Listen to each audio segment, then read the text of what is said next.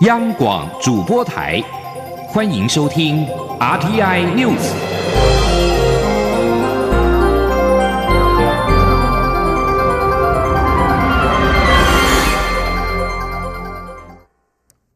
各位好，我是主播王玉伟，欢迎收听这节央广主播台提供给您的 RTI News。今天是二零一九年三月二十四号，新闻首先带您关注国际焦点。美国白宫二十三号发表声明表示，美国贸易代表莱特海泽及财政部长梅努钦即将前往北京参加三月二十八号起举行的双方最新一轮高阶贸易磋商。白宫又表示，美国也将接待由副总理刘鹤率领的中国贸易代表团出席预定四月三号展开的华盛顿磋商。美国总统川普二十二号表示，与中国的协商正获得进展，看似可能达成最终协议。全球两大经济体正在致力于缓和双方之间历经八个月的贸易战紧张情势。尽管北京当局致力敦促美方取消加征关税作为任何协议的一部分，但是川普本周稍早前警告，美国可能会维持对进口中国产品课征关税一段时间。即将焦点转到泰国，泰国大选登场前夕，泰王瓦吉拉隆功在二十三号深夜发表声明，援引已故泰王普美蓬的教诲，希望泰国人选出好人领导国家。泰国众议院选举今天早上八点即将登场，全泰国五千一百万选民将决定泰国的未来。泰国二十三号下午六点之后就禁止任何的竞选活动。泰王在昨天晚间十一点，透过泰国各大电视台发表声明。声明当中援引朴美蓬的话指出：“我们要牢牢记住，国家有好人也有坏人，没有人可以做到让每个人都变成好人。让国家安定，并非要把每个人都变成好人，而是推举出好人，让好人来带领国家，掌控坏人，不让他们有权利造成动荡。”这并不是泰王第一次针对选举议题发表声明。在二月八号，泰国爱国党登记乌汶勒公主为总理候选人，泰王当时就透过泰国各家电视台发布王室声明，指出，身为王室的高阶成员，不管用任何形式参与政治，都违背了王室的传统，并且与高度不适当。即将焦点转移到我国总统蔡英文的出访行程。蔡英文总统海洋民主之旅第三天的行程，二十三号上午几乎都在海上度过。博留总统雷蒙杰索亲自驾船陪同蔡总统造访尼可湾，随后又参观了海豚湾，了解海豚富裕的成果。蔡英文总统在脸书贴文表示，博流为了确保海洋资源及观光产业的永续发展，做了五件有远见的事情。首先是不依赖单一国家的观光客；第二是减少使用塑胶等不可分解的有害垃圾；第三则是立法成为全球第一个禁用有害防晒乳的国家；第四是划设海洋保护区。第五，则是每位访客入境时都要签署博流誓词，宣誓一起守护博流人的岛屿家园。博流的经验很值得分享给交通部观光局以及相关单位的参考。另外，蔡英文总统在二十三号下午则是参访了爱莱州男人会馆，由于这个会馆定下了严格的规矩，女性及外人均不得入内。但这一次，经由爱莱州酋长会议共同决议，特别邀请蔡总统进入男人会馆，是首位女性外国元首之令。在二十三号晚间，蔡英文总统则是以晚宴款待博流总统雷蒙解锁，表达访问团对博流各界的感谢。除了博流政要之外，美国驻博流大使也应邀出席。蔡英文总统在致辞时表示，他将请观光局与外交部研议，提供更多资讯与政策诱因，让更多的台湾人造访博流，享受人与自然合一的经验，并且将这个经验带回台湾。前天记者王兆坤在博流的采访报道：每一位旅客入境博流时，都要签署博流誓词，宣誓一起守护博流人的岛屿家园。蔡英文总统在答谢博流总统的晚宴上，也特别公开签署这份誓词。总统强调，博流推动永续发展的远见跟用心，非常值得台湾学习。这是他博流行最大的收获。蔡总统承诺回国后研议政策，让更多台湾人愿意造访博流。他说：“也会请观光局跟外交部再多努力，提供更多的资讯和政策的诱因，进行更多的交流活动，让更多的台湾人可以来这里享受人和自然合一的经验，并且可以把这个经验带回台湾。”蔡总统还指出，我政府刚通过南岛民族论坛六年工作计划，台湾将与太平洋地区的兄弟姐妹们。展开更稳定的多边合作，包括文化保存、人才培育、部落产业发展。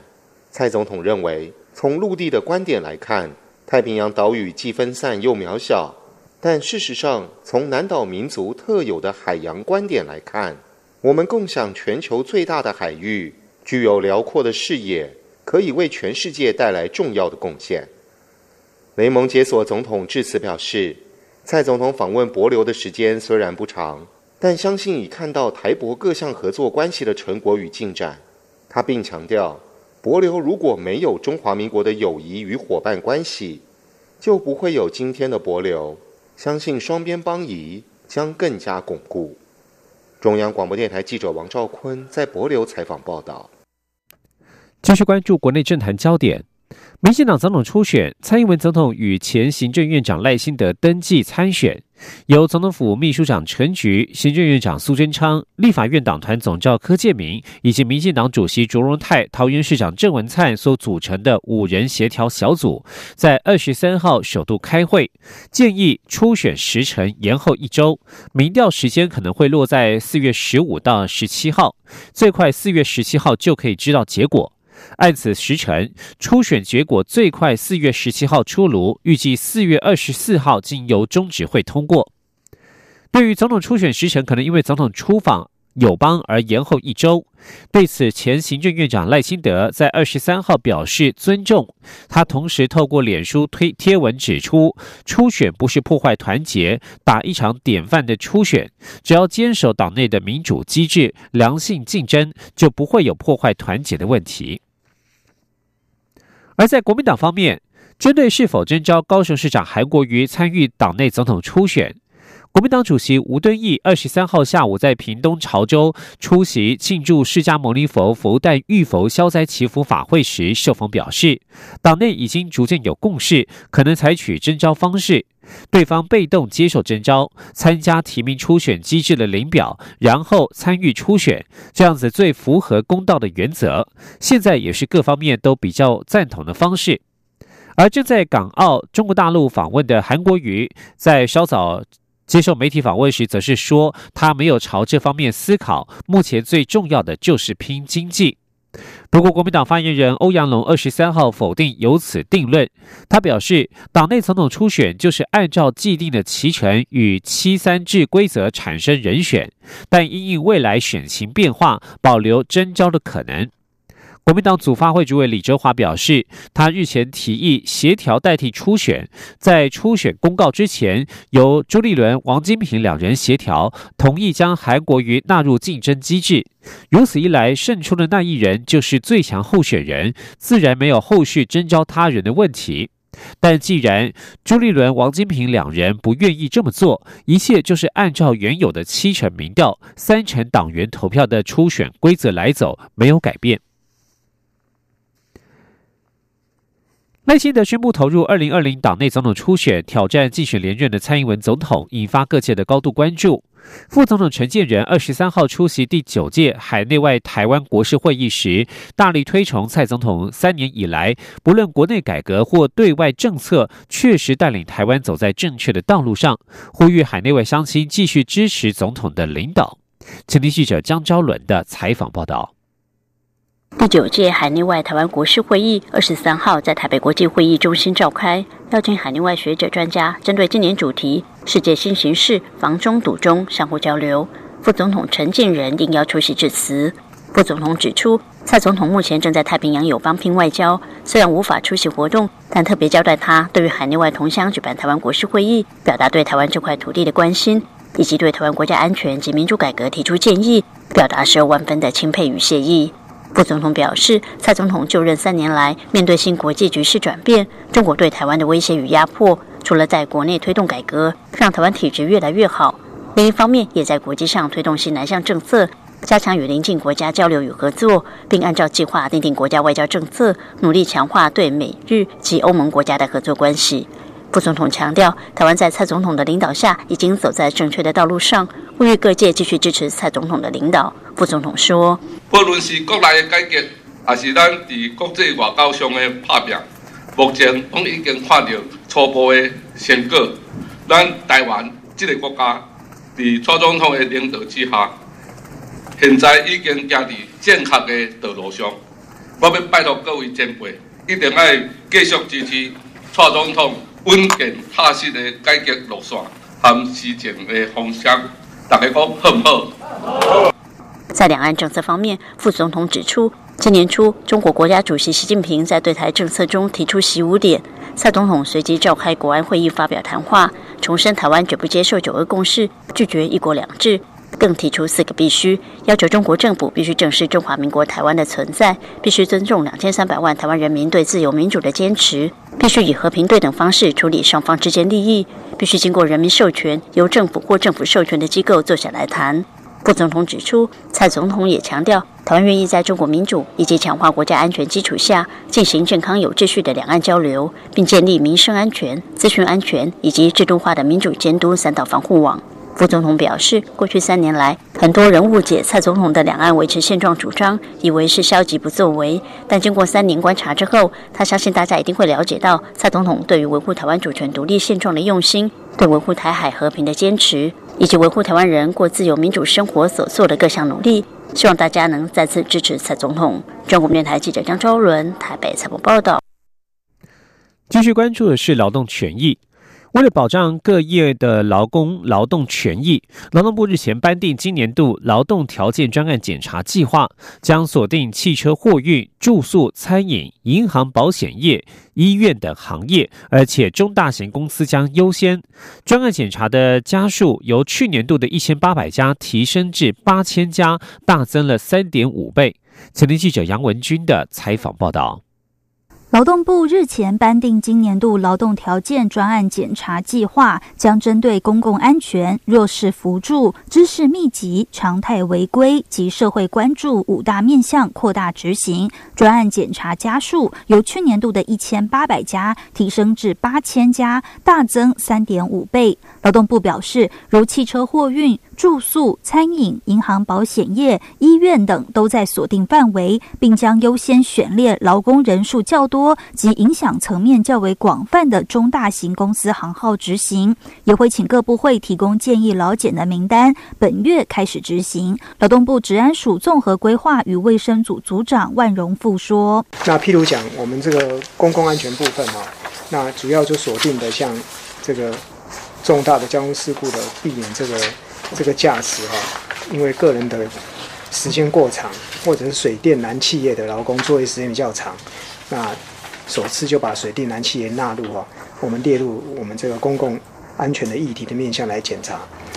劳动部强调，专案检查结果也会函知各目的事业主管机关，作为日后租税抵免、审查、评鉴、换照的重要依据。至于小型企业，劳动部今年额外推出规划劳动条件落实法遵实施计划，针对低度风险小型微型企业进行法遵访视，由劳检员临场辅导，但不会直接劳检。不过，为何针对中大型企业进行专案劳检，小企业却？只辅导，治安署说，由于国内三十人以下小型企业占大多数，考量各行各业作业形态不同，违规风险、情节与企业规模等不尽相同，确实需要运用分级管理做法，让企业落实法遵。治安署说，劳动检查的目的不是裁罚，最终还是要让事业单位能够守法，因为小型事业单位人力有限，资资源相对匮乏，所以原则上先采法尊访视的方式。给予行政指导过程中，如果发现需要改善的部分，访视人员将协助改善。中央广播电台记者杨文君台北采访报道。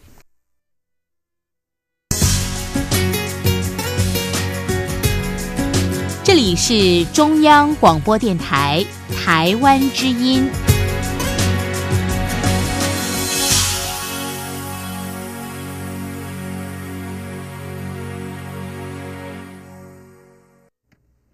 各位好，我是主播王玉伟，欢迎继续收听新闻。来关心是两岸焦点。高雄市长韩国瑜率领的访问团，二十三号在澳门获得了新台币七点三亿元的农产品订单，连同二十二号在香港所获得的合约，累计达三十四亿元。韩国于二十三号表示，澳门和香港一样，进口的台湾水果和蔬菜量太少，反映出台湾过去在这方面做的不够。希望今后高雄与澳门多交往，进行投资、医疗和观光等合作。另外，各界最关注的还是高雄市长韩国瑜二十二号傍晚与香港的中央人民政府驻香港特别行政区联络办公室中联办主任王志明见面，不但遭到香港泛民主派人士批评是魔鬼的交易，在台湾也掀起了讨论。另外，韩国瑜二十三号则是进入了澳门中联办与澳门中联办的主任会面。有些人批评此事是卖台，对此，韩国瑜二十三号在澳门受访时表示，这些酸言酸语非常的无聊。韩国瑜说：“昨天晚上中联办香港的王主任跟我们吃饭，也是在感情交流的基础上，大家希望保持一个良好的关系。当然也很乐意将来我们高雄在香港任何事情需要他来协助帮忙，他也愿意帮忙。我们所有的交流都基本上到了情感层面比较大。”另外就是天南地北啊，大家各话家常，没有什么具体的事情。而且同时，我们高雄市议员有十位议员就在旁边吃饭，所以有的台湾内部说我们出卖台湾呐，我们去中联办，我带着我老婆，带着我们市府团队跟十个议员联合一面吃饭一面出卖台湾，显然这些人的酸言酸语啊是非常的无聊。另外，韩国瑜也提到，对于二十三号下午澳门政府及澳门中联办准备的会议宴请，他都坦然接受，会保持着多交朋友、多谈生意的心态，欣然接受所有安排，并且心存感谢。韩国瑜拜访香港及澳门中联办，蔡英文总统二十三号在博流回应表示，中联办是中国实施一国两制的机构，安排韩国瑜造访，很难排除是在制造一国两制的氛围，但是他不清楚韩国瑜对此是否有警觉。陆委会则是呼吁高雄市政府应该尽快对外说明会面的情形，以示外界疑虑。前天记者王兆坤在博流的采访报道。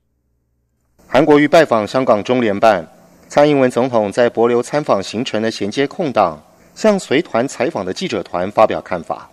总统说：“大家都知道，中联办是中国实施在香港实施一国两制的重要的机构啊。那呃，安排韩市长去这个机构拜访啊，呃，也很难排除是在制造一个一国两制的氛围了哈。”那我也不清楚是不是我们呃韩市长有没有这样的警觉陆委会则表示，注意到韩国瑜拜访香港及澳门中联办后，台湾及香港部分舆论出现的忧心反应。虽然韩国瑜强调此行是在交朋友与推销高雄，但陆委会更希望也相信他在会面中真正传达了台湾社会甚至香港社会对北京政权操控一国两制。违反民主的严重关切，这应该是民意对台湾政治人物展现民主力量的期许，而非酸言酸语。韩市长不妨正面看待，否则就是对国际社会、对台湾社会，甚至对香港社会送出错误的讯息。陆委会指出，依现行港澳相关法令，没有禁止县市首长在港澳与中共官员接触，但陆委会认为这是极其敏感的政治行为。所以应该公开透明，并重视社会观感及国际视听。陆委会说，韩国瑜造访中联办行程，高雄市政府事前并未列入，而且拜访行程也没有公开，引起外界诸多猜测。陆委会希望高雄市政府尽早对外公开说明会面情形，以示外界疑虑，也让民众安心。中央广播电台记者王兆坤在博流采访报道。韩国于二十二号傍晚驱车前往香港中联办大楼，是首次有台湾的地方政府首长进入中联办大楼。另外，韩国瑜在二十三号傍晚会晤了澳门中联办主任傅自应，一行人在专门接待中共领导人的新竹苑迎宾馆举行了晚宴，但是相关的行程事先都没有公开。陆委会下午透过书面声明强调，相关的忧虑绝非韩国瑜所说的酸言酸语，应该正面看待，否则就是对国际社会、对台湾社会，甚至对香港社会送出错误的讯息。即将将内转到国内。一九四九年三月二十六号，台湾街头爆发了一场台湾邮电工人的大游行。然而，这群台湾战后工人运动的先锋，在当时白色恐怖威权时代，却沦为政治受难者，被杀的杀，被关的关。这段尘封七十年的历史。在二十三号，在台湾地区政治受难人互助会的策划之下，以“策进一九四九台湾邮电工人与他们的刊物野草”特展重现在国人面前，对于追求转型正义的台湾社会别具意义。现在，央广记者江昭伦的采访报道。国家人权博物馆景美园区二十三号起推出“激进一九四九台湾邮电工人与他们的刊物野草”图文特展。完整呈现台湾战后第一起工人运动历史真相，并重新复刻战后首份工人刊物《野草》珍贵内容。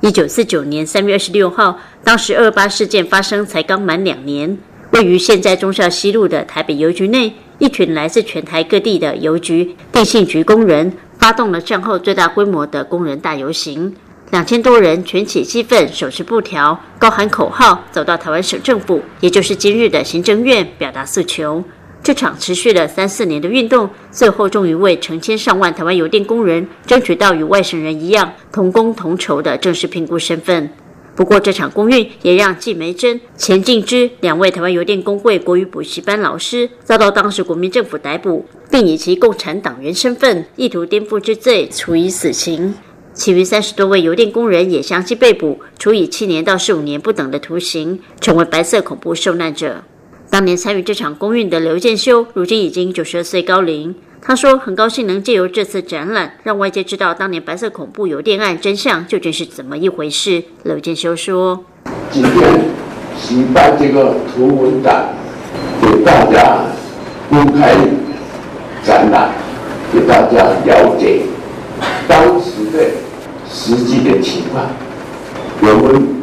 并不是无缘无故出的这种事情的，我们都是经过理智的很多思考以后，才决定走这一条路。国家人权博物馆馆长陈俊宏表示，接近一九四九台湾邮电工人与他们的刊物野草图文特展。跳脱了过去人权馆以及社会总是从政治受难者的观点以及冤假错案的叙述架构看待白色恐怖历史，也罕见从女性视角看待他们的相关事迹，有其特别意义。陈俊宏说：“过去我们长期以来都在一个比较从受难者观点来呈现过去的这段白色恐怖历史，比较少去针对啊当年的这一些从事啊这些不不同议题抗争的这些人的理想。”他的主张跟他的行动，所以啊，我想今天这一个展览有它很重重要的意义啊，因为作为一个台湾战后啊第一场的工人运动啊，光是这样的一个历史的一个呃意义啊，就应该要让台湾社会啊很多的人了解。特展开幕当天，也特别邀请今天仍继续站在工会运动第一线的邮务与电信工会代表出席，象征台湾工运继往开来与代代相传。西进一九四九台湾邮电工人与他们的刊物野草图文特展，第一站在台北国家人权博物馆景美园区展出至五月一号之后，未来也将移师台中、新竹、高雄巡展，让更多民众认识受难前辈当年的努力与经历，找寻真正落实转型正义的实践途径。中国电台记者张周伦台北怎么报道？继续关注是年度重要的环保活动——国际环保盛事“地球一小时”在三十号即将展开。荒野保护协会二十三号表示，今年除了响应活动要关灯一条街，也将举办夜间观察活动、气候变迁系列讲座，希望民众能够一起走出户外，亲近自然。地球一小时是在两千零七年由世界自然基金会与澳洲雪梨发起的全球性环境公益活动，借由关灯行动来呼吁大众应该正视气候变迁的议题，使大众更关注地球正在面对的问题。而今年地球一小时将在三十号于全球展开，有别于国际呼吁全世界著名的建筑物关灯。荒野保护协会指出，今年将延续去年的响应活动，在台北青年路、新竹新瓦屋客家文化保存区周边，以及嘉义的中山路、台南振兴街、高雄明城二路、宜兰仓前路、花莲节约街等地进行关灯一条街的活动。今年的目标是突破去年全台五公里街区近两百五十店家响应关灯的记录。而除了关灯活动之外，荒野保护协会表示，今年也将举行十八场的“打开你的夜视镜”夜间观察活动，让协会内专业的生态解说员引导，带领民众走出户外，运用自然当中的光以及五官感受夜间蕴藏的丰富生态，发现生命在夜间的独特和美丽。继续关注国际消息。新华社二十三号报道，中国国家主席习近平访问意大利时签署联合公报，重申一个中国原则。中华民国驻教廷大使李世民在受访时回应，中国借此又再次间接昭告世人，两岸目前真实的情况是一边一国或一中一台。李世民表示，如果确实只有一个中国，那么中国就不需要在各项公报或声明当中每次强调所谓的一个中国原则，如同教廷不需要一个教廷原则，意大利不需要一个意大利原则。李世民表示，中国与教廷平等对话之后，签署了泛中主教任命临时性协议，展现出弹性，承认教宗在中国天主教的领袖地位。李世民表示，中国既然认清了两岸目前一边一国或一中一台的真实情况，就应该像处理中国与教廷的关系一样，面对现实展现弹性，与在台湾的中华民国平等对话，才真正有利于两岸人民福祉与世界和平。根据新华社报道，习近平与意大利总统马达雷拉总理孔蒂会晤之后。意大利与中国签署了加强全面战略伙伴关系的联合公报，其中第三点提到双方尊重对方主权和领土完整。意大利重申奉行一个中国原则。即将焦点转到美国，印尼狮子航空一架波音七三七 MAX 八型客机在去年十月失事坠毁，机上一百八十九人罹难，疑似肇因于自动防失速系统的瑕疵。产业界消息人士二十三号表示，波音已经备妥了更新软体。消息人士向法新社表示，波音预定在华盛顿州伦敦向来自于美国航空、西南航空以及联合航空的主管和机师披露防失速系统操控特性增益系统的更新软体。这项更新软体仍有待于美国联邦航空总署 （FAA） 的批准。在五个月之内发生两起致命坠机事故之后，美国联邦航空总署是下令波音737 MAX 型飞机停飞的飞行当局之一。美国联邦航空总署并且限令波音在四四月以前必须完成防失速系统的必要变更。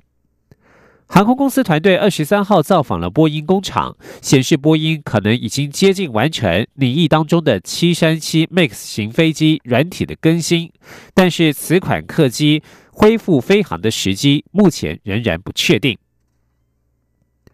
以上新闻是由王玉伟编辑播报，相关新闻内容欢迎上央广网站点选收听，我们的网址是 triple w 打 r t i 打 o r g 打 t w。这里是中央广播电台台湾之音。